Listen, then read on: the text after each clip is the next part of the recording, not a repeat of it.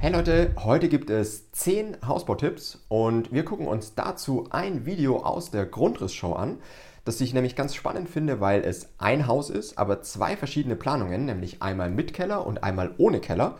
Schauen wir uns direkt einmal an, ähm, was sich dadurch natürlich in der Planung ändert. Und wie gesagt, habe ich dazu noch 10 Tipps aus eher der ja, kostentechnischen Seite, ähm, wie man das Haus vielleicht in der Ausstattung etc. dann noch ein bisschen besser machen kann oder äh, optimieren kann.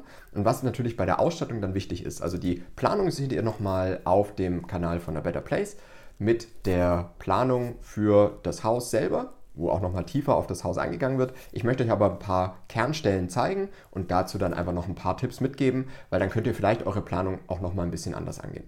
Wir springen direkt mal ins Video.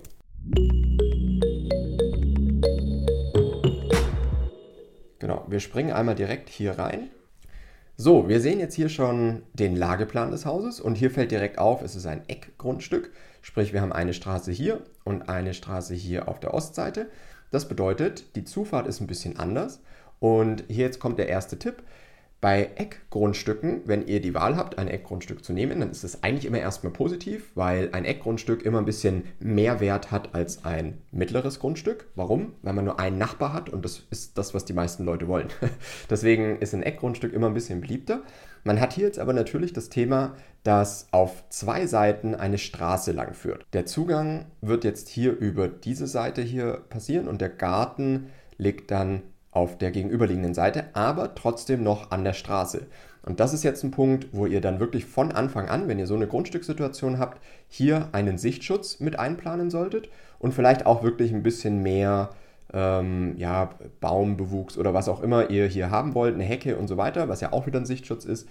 Ähm, aber dafür einfach ein Budget einzuplanen, ist hier wichtiger, als wenn der Garten jetzt zum Beispiel hier runter liegen würde, wo jetzt keine weitere Straße anliegen würde. Also wenn jetzt das Haus hier steht zum Beispiel und ihr habt hier runter den Garten, wäre das ja eine ganz andere Situation. Also plant hier bei Eckgrundstücken direkt mehr Budget für die Gartengestaltung ein, weil es für das Haus und für die Privatsphäre, die man gefühlt hat, weil ihr eben von zwei Seiten einsehbar seid oder dieses Haus und der Garten von zwei Seiten einsehbar ist, ähm, das Ganze so ein bisschen mehr gestalterisch lösen muss, indem man eben Sichtschutz etc. im Garten anbringt.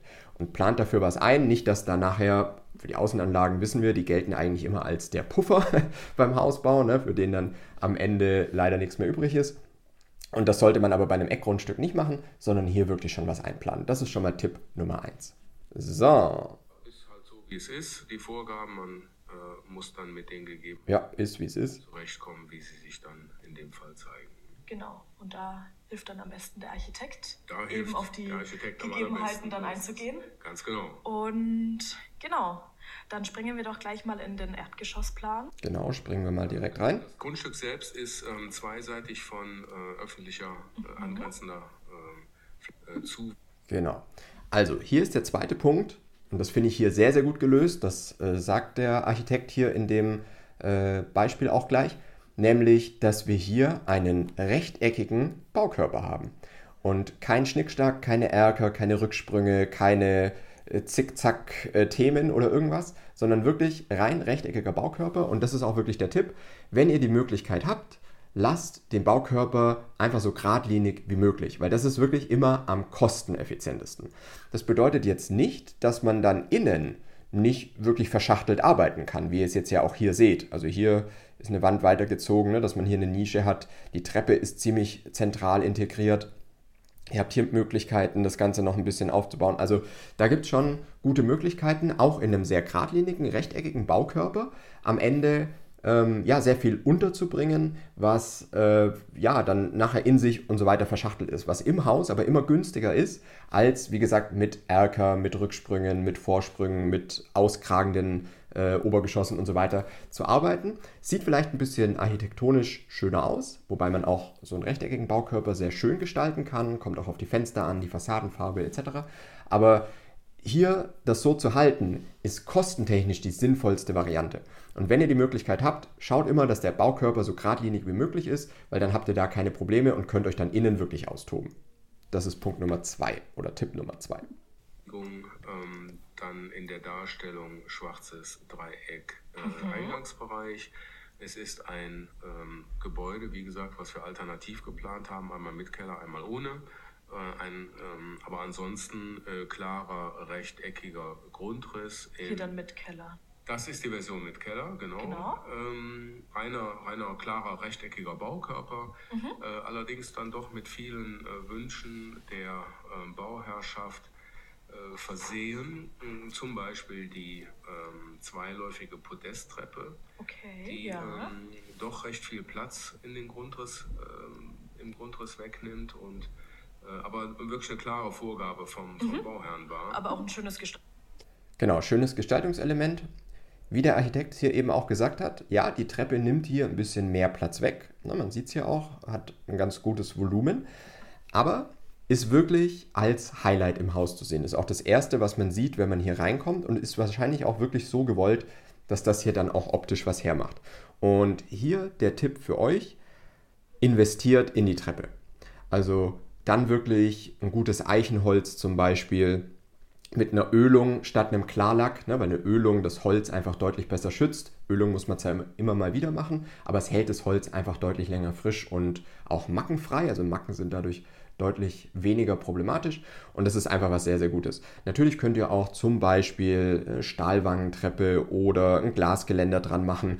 Also plant wirklich, wenn ihr die Treppe als Highlight im Haus haben wollt, so 5.000 bis 10.000 Euro Mehrpreis ein was so eine Treppe dann an Aufpreis kosten wird. Und da würde ich dann an der Stelle nicht sparen, sondern das wirklich schön machen, weil diese Treppe, gerade hier in diesem Grundriss, soll die wirklich als Highlight wirken. Und dann sollte sie auch eins sein und dann sollte man aber an der Stelle nicht versuchen, noch zu sparen. Ne? Man hat schon platztechnisch nicht gespart, dann sollte man eben auch auf der Budgetseite nicht sparen, sondern das dann lieber wirklich an anderer Stelle reinholen, wie jetzt zum Beispiel hier in dem kleinen WC wo man jetzt dann bewusst auch keine Dusche drin hat zum Beispiel, ne, was ja auch wieder ein Kostenfaktor ist, der dann auf der anderen Seite rausgenommen ist. Ne. Also finde ich hier auch eine schöne Lösung, die Treppe hier wirklich als Highlight zu sehen, nimmt natürlich wie gesagt mehr Platz weg und kostet dann auch mehr Geld, bringt aber dem Haus wirklich einen großen Mehrwert. Dann schauen wir mal weiter. Aber ein schönes Gestaltungselement, ja. so ist es. Ähm, ja. Optisch ähm, sehr schön. Ähm, dann gab es die ähm, Angabe zu sagen, äh, wir brauchen noch von der Nutzung her ein Büro wechselweise Gastzimmer, einen großen ähm, Ess-Kochbereich. Die mhm. Küche muss nicht über Eck positioniert sein, sondern darf optisch dann auch ähm, durchaus in den Wohnraum mit eingebunden werden. Vielleicht wird sie so ein bisschen äh, gestalterisch abgeteilt durch einen Frühstückstresen, ja. das macht Sinn. Anrichte und dergleichen. Und von der Küche aus sollte es unbedingt dann einen ähm, Zugang über eine Schleuse, Bevorratungsraum dann in den Carport beziehungsweise die mögliche spätere Garage dann geben. Auch sehr praktisch, dass man die Einkäufe dann hier eben gleich über die Schleuse eben ja. entweder hier abstellen kann oder gleich in die Küche bringen kann und nicht dann erstmal aus der Garage oder dem Carport raus muss und ja. durch den Eingang eben hier den langen Weg nutzen muss, sondern hier eben kurze Wege wieder hat ja, bis in die Küche. Genau, also das als nächster Punkt, diese Schleuse. Einmal sehr spannend, weil wir sehen, hier wird nachher die Reserve natürlich auch liegen für den Technikraum, wenn man jetzt ohne Keller bauen würde. So viel schon mal vorweggenommen. Aber diese Schleuse, könnte man sagen, die ist ja relativ groß, verschwendet in der Hinsicht relativ viel Platz. Ich finde sie aber trotzdem sehr sinnvoll, weil sie A natürlich wirklich als Speisekammer dient, bei der man sich dann schon wieder zwei bis drei Quadratmeter spart und eben dieser direkte Durchgang, der sonst durch diese sonstige Kompaktheit hier im Flur des Hauses nicht möglich ist. Ne? Den schaffe ich mir hier durch, den, durch diese Schleuse und das macht natürlich Sinn. Und dadurch, dass dieser Raum doppelt genutzt werden kann, einmal als Speisekammer und eben als Durchgangszimmer, ist das schon sehr sinnvoll. Man könnte sich auch überlegen, obwohl jetzt der Weg zur Küche natürlich nicht so lang ist, aber hier noch ein Ausgussbecken zum Beispiel dann zu haben, falls man hier in der Garage schnell mal Wasser bräuchte oder, oder ähm, ja, einfach Schmutz hat, dann wäre das natürlich noch sinnvoll. Also hier einfach ein Waschbecken mit, mit Kaltwasser, das würde vollkommen ausreichen. Allerdings hat man hier auch gleich die Küche, wäre auch vollkommen in Ordnung. Also der Tipp hier an der Stelle immer das Thema Räume versuchen flexibel und vielleicht sogar doppelt zu nutzen. Also nicht nur als Durchgangsraum oder Durchgangselement sozusagen, sondern eben wirklich als Speisekammer mit Möglichkeit dann noch ein Ausgussbecken oder sowas, sodass man den Raum dann wirklich einfach ein bisschen multifunktionaler nutzen kann.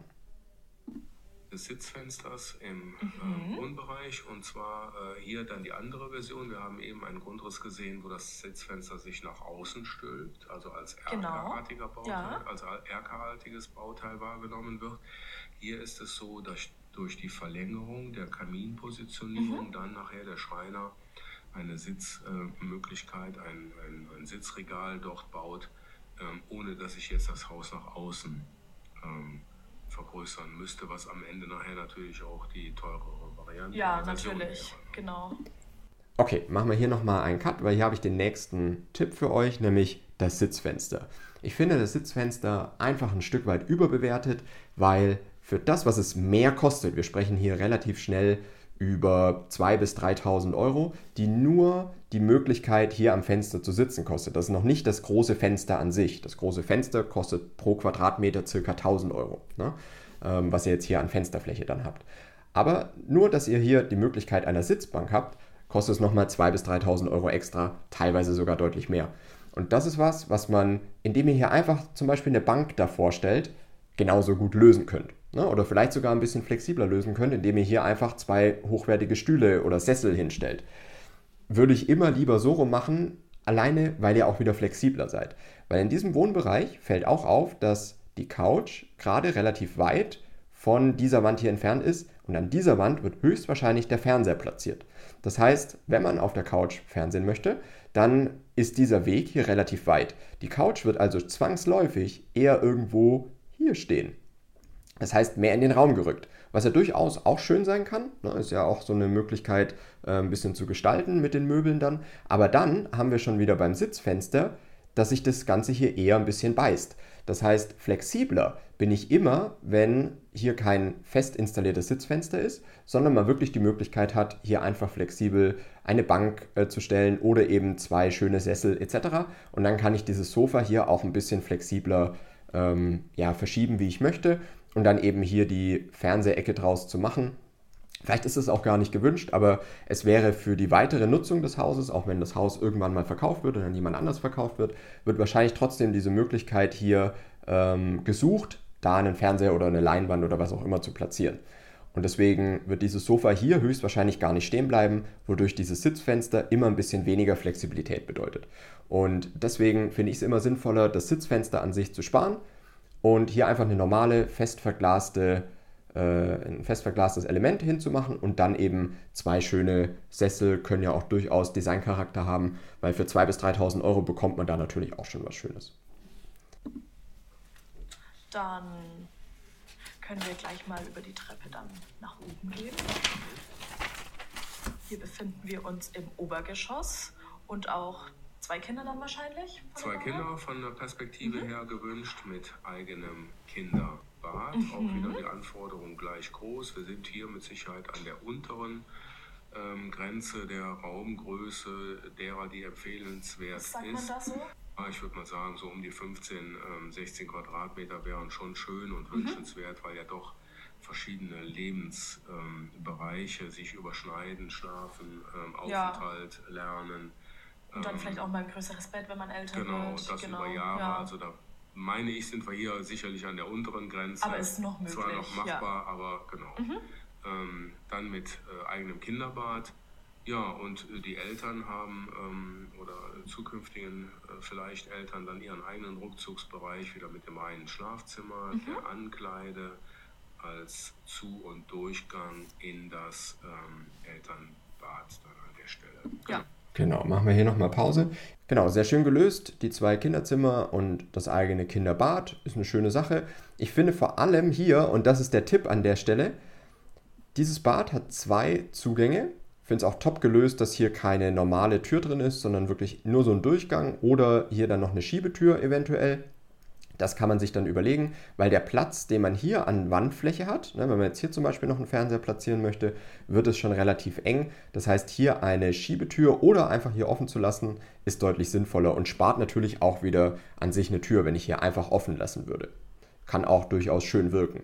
Und ich finde aber hier diesen Zugang vom Flur ist einmal clever. Ne, wenn der eine noch schläft, der andere macht sich hier schon fertig, geht dann durchs Bad raus, passt wunderbar.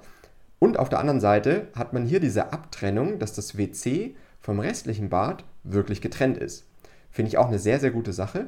Und man hat so ein bisschen das Gefühl, wenn man hier reinkommt, man ist nur im WC sozusagen. Das finde ich von der Abtrennung her eine sehr schöne Sache und ähm, finde ich für jede Planung eigentlich recht sinnvoll, das so ein bisschen abzutrennen, ähm, weil es einfach nochmal ein ganz anderes Gefühl für das restliche Bad gibt. Und man versucht ja das WC immer so ein bisschen zu verstecken, aber so ist es wirklich sehr, sehr gut gelöst und auch, dass hier eben zwei Zugänge sind, die auch nicht zu aufdringlich werden. Ne? Ein Flur wird ja oft, wenn dann auf einmal fünf oder sechs Türen in so einem Flur sind, dann wird es oftmals sehr, dann wirkt es sehr drückend. Und das haben wir hier, glaube ich, gar nicht, weil wir hier einfach, wenn man hier hochkommt, im Prinzip nur ähm, drei, vier Türen sieht. Ne? Und die eine ist schon hier ums Eck etwas. Also das ist eine sehr, sehr schöne Möglichkeit. Auch hier direkt die Wandfläche finde ich auch gut gelöst. Hier könnte man dann noch ein, ein Bild aufhängen oder ein, also ein schönes Kunstwerk irgendwie äh, platzieren und sowas. Also das ist wirklich eine schöne Planung, die für mich zusammenpasst. Ist eine tolle Sache. Und wie gesagt, gerade dieses Thema über das Bad mal nachzudenken, das ist wieder der Tipp an der Stelle. Wie möchte ich das Bad gestalten? Ich finde es auch schön hier, dass es so eine längliche Form ist, weil so funktionieren Bäder einfach sehr, sehr gut. Und gerade dieses abgetrennte WC finde ich ja auch eine sehr gute Idee und funktioniert sehr gut, ist gut gelöst an sich. Ähnlich angeordnetes Bad zu sehen, ja. klappt super. Also Richtig. man braucht gar nicht so viel. Ähm genau, was man hier noch als Tipp hinzufügen könnte, wäre über dem WC noch ein Fenster anzubringen. Dann hat man hier, wenn man direkt reinkommt, einfach die schönere, den schöneren Blick wieder nach draußen. Oder wenn das hier jetzt ein Dachgeschoss wäre, dann hier ein Dachfenster anzubringen weil dadurch, dass es abgetrennt ist, ist es einmal natürlich gut, also diese Abtrennung ist ganz gut, ist ja gewünscht, aber dadurch, dass es abgetrennt ist, kann es hier auch relativ dunkel werden in dieser WC-Ecke. Das bedeutet, hier ein Fenster noch zu platzieren, kann durchaus Sinn machen, macht einmal diesen Bereich hier nochmal heller, was ja schön ist, und es gibt einen schöneren Blick, wenn man hier direkt reinkommt und dann nicht nur direkt das WC sieht, sondern halt auch einen Blick nach draußen hat. Oder wie gesagt, alternativ dann mit einem Dachfenster, was dann auch immer eine schöne Variante ist, wenn das jetzt hier kein Vollgeschoss wäre, wie es jetzt hier aber im Fall ist. Genau, also den Tipp auf jeden Fall noch mitnehmen und gucken, wo kann man, wo entstehen vielleicht auch innerhalb eines Raumes eher dunkle Ecken und wie kann ich das vielleicht mit einem kleinen Fenster dann einfach nochmal lösen.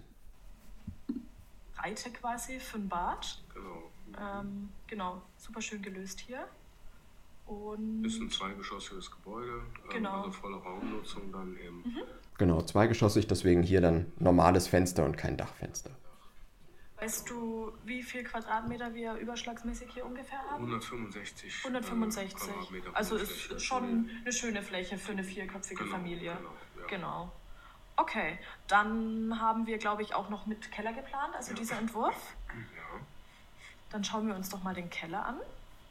Genau, da können wir einfach mal überspringen, weil der Keller ist jetzt nicht mhm. so sonderlich spannend. Also es ist der Zugangsbereich, ähm, genau. Jetzt sehen wir hier ganz kurz, was ist anders geworden, wenn jetzt kein Keller geplant ist, sondern der Technikraum im Erdgeschoss untergebracht werden muss.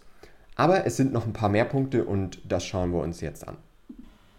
Etwas komprimierter mhm. äh, ist und querliegend gegenüber der anderen Version, wo es dann in die Tiefe ging, sodass dann eine äh, Garderobennische entstehen kann mhm. neben der Treppe und ähm, unter dem aufsteigenden Lauf der Treppe nach oben ins Obergeschoss äh, besteht dann hier die Möglichkeit, einen Abstellraum nochmal zusätzlich zu bringen, der ansonsten ja der Keller, klassische ja. Kellerabgang.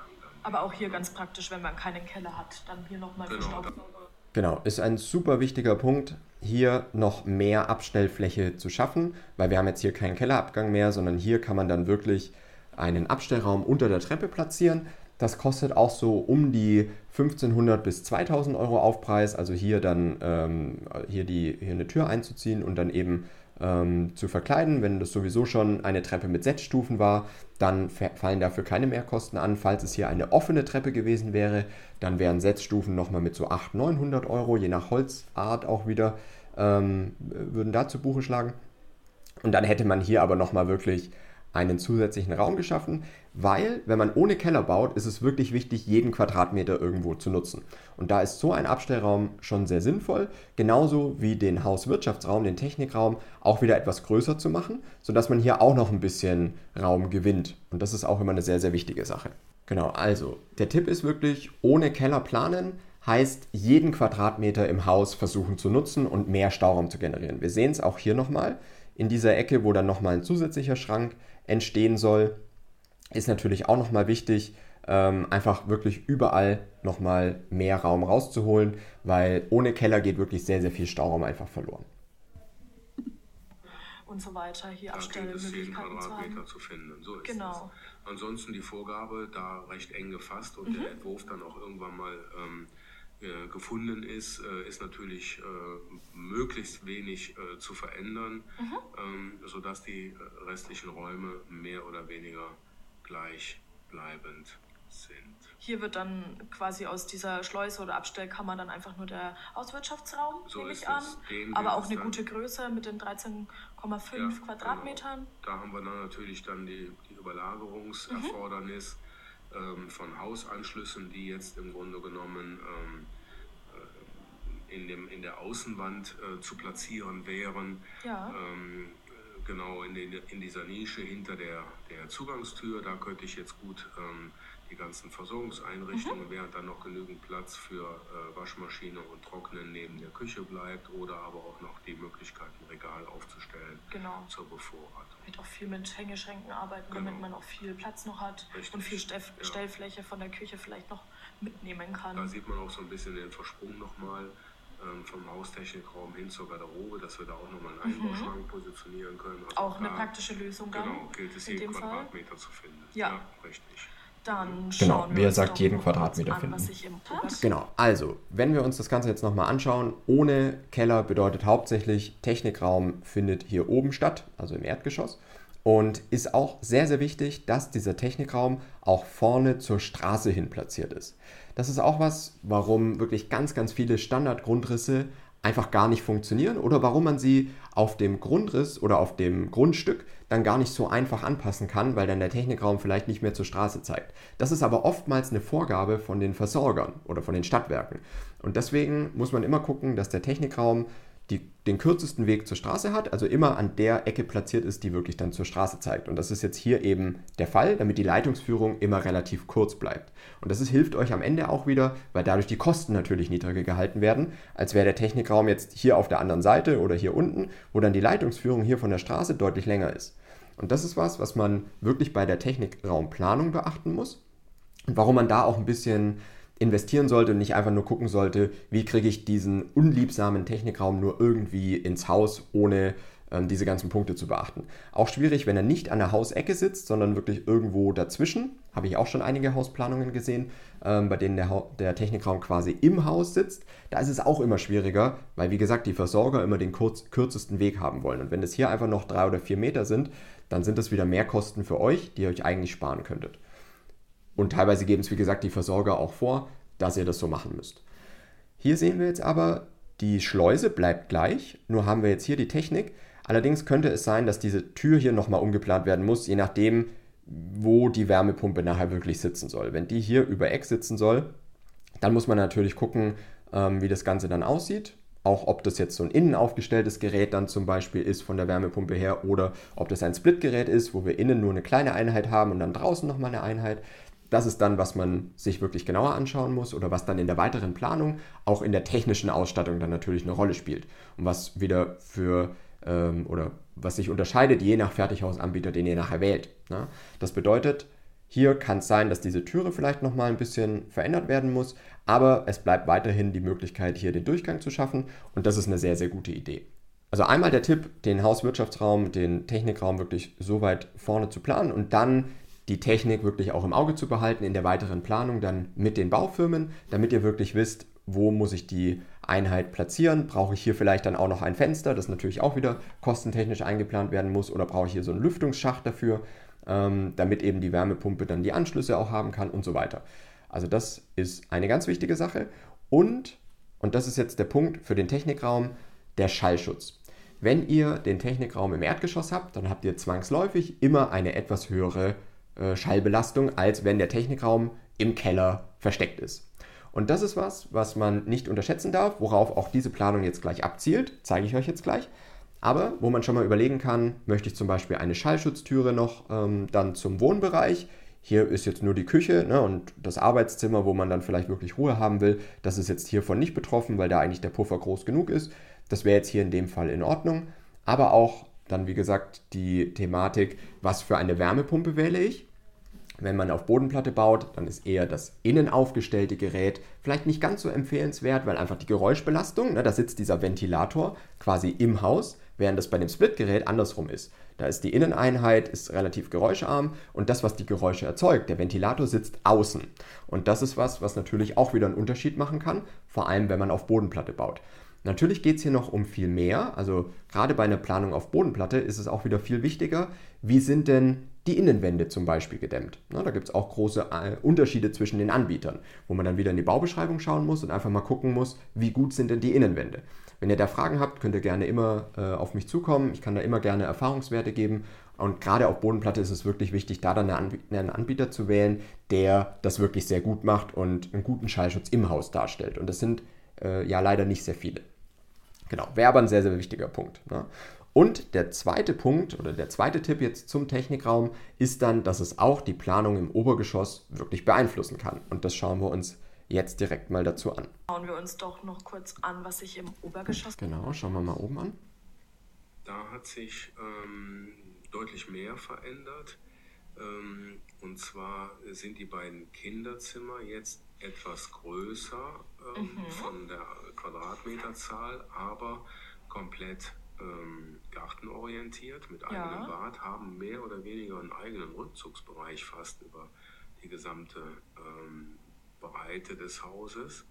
Ähm, mir persönlich muss ich sagen, gefällt dieser Grundriss ähm, fast besser als mhm. der. Muss ich auch sagen, weil auch hier dieser Bereich einfach schöner ist. Ne, beide haben den gleich weiten Weg zum Bad ist schön gelöst. In den oberen Kinderbereich und in den unteren Elternbereich eben teilen kann. Genau. Dass man hier diese Zweiteilung eben hat. Genau, auch die Eltern genau. haben nach wie vor ihren eigenen Bereich als mhm. Zugang über die Ankleide äh, mit einer Schiebetür zum ähm, Elternschlafzimmer auf der einen Seite oder aber dem Zugang ins Bad. Hier ist dann der wesentliche Unterschied, dass das Bad eben ausschließlich ähm, über die Ankleide ähm, zugänglich ist und nicht mehr von, von der ja. Flurfläche. Ähm, gut, dadurch, dass äh, nur das, die Eltern es nutzen, genau, dass das zweite Bad okay. eben noch vorhanden ist, ist das äh, an und für sich ähm, in Ordnung. Genau. Und dann entsteht eben noch praktischerweise weitere Abstellfläche, Zusatzfläche, wo vielleicht auch alternativ der Waschraum.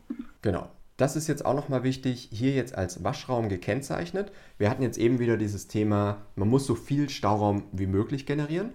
Und das finde ich hier auch wirklich gut. Also hier einfach nochmal so eine zusätzliche wie Abstellraum, was ja auch hier so ein bisschen als Schallpufferzone ähm, dienen kann zwischen ähm, Elternschlafzimmer äh, und Kinderzimmer. Und ob das jetzt hier ein Waschraum ist oder ob man die Waschmaschine und den Trockner dann doch noch unten anbringt und hier vielleicht sogar noch einen Wäscheabwurfschacht dann mit dazu macht, weil diese Räume ja, also das Bad und der Technikraum dann genau äh, aufeinander liegen.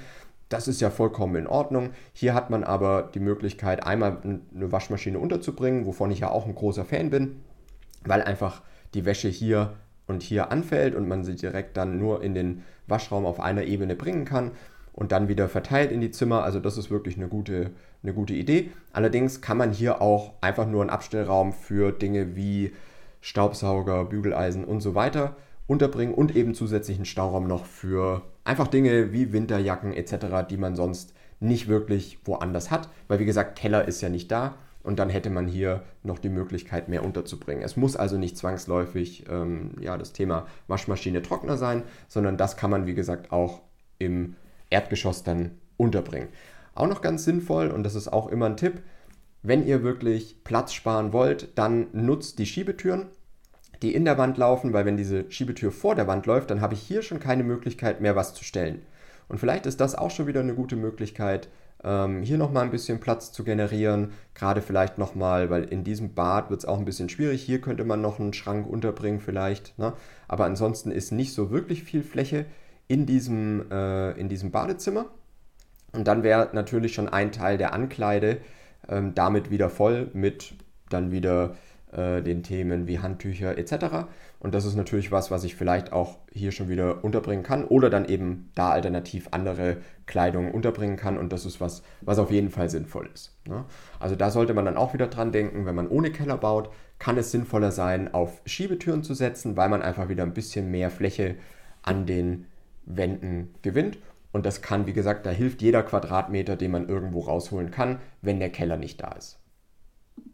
Könnte für Waschmaschine und Trockner da gilt dann eben die Empfehlung auszusprechen, da so ein bisschen auf den Schallschutz zu achten, ja. ähm, dass man doch die Gerätschaften ähm, nicht hört von, von, von, der, von, den, von den Laufgeräuschen. Ja.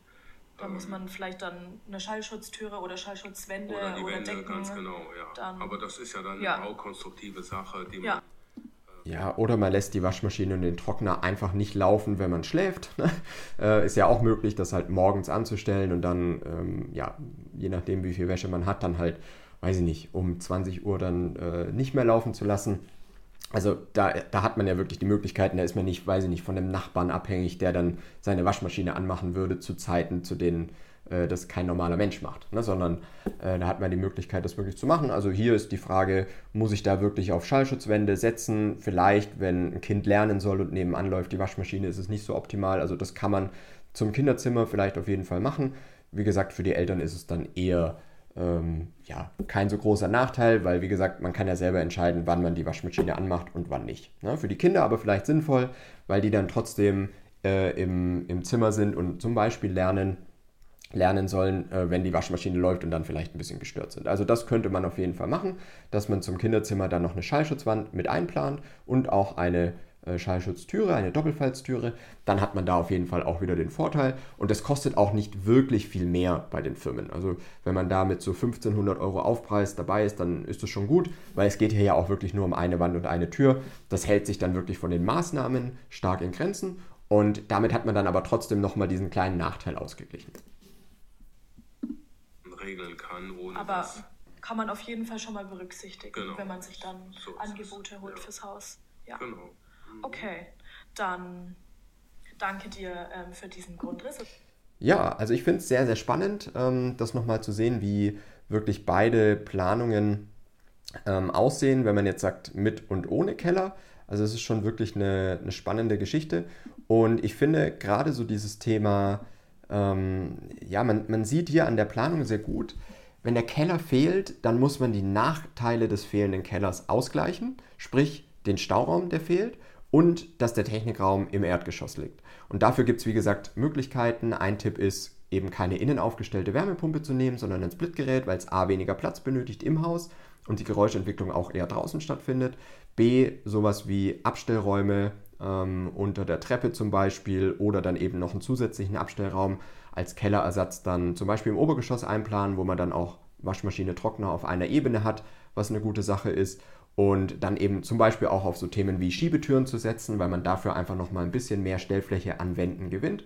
Und dadurch kann man natürlich nicht vollständig, aber zu einem Teil den fehlenden Keller ausgleichen. Man muss aber wirklich auch ein bisschen mehr nachdenken. Auch dieses Thema, den Technikraum dann zum Beispiel ähm, an der vorderen oder zur Straße zeigenden Wandseite zu platzieren. Ist auch eine super wichtige Sache und wie gesagt auch oftmals der Grund, warum Standardgrundrisse gar nicht funktionieren oder leider gar nicht funktionieren. Und da muss man wirklich in der Planung einfach ein bisschen mehr überlegen und gucken, wie hält man die Leitungsführung kurz, damit es dann später nicht zu explodierenden Kosten auf der Baustelle kommt, weil das sind ja immer Kosten, die man dann erst danach erfährt. Ne? Und das führt dann wieder zurück zum Thema Garten, was ich euch eingangs gesagt habe, mit plant dafür nochmal ein Budget ein, damit ihr, äh, weil ja zwei, zwei Straßen ne, oder eine Straße von beiden Seiten kommt, dass man hier halt die Möglichkeit hat, einen guten Sichtschutz zu haben, weil das das Haus so enorm aufwertet und auch sich so anders anfühlen lässt, wenn man da ein bisschen mehr Privatsphäre im eigenen Garten hat.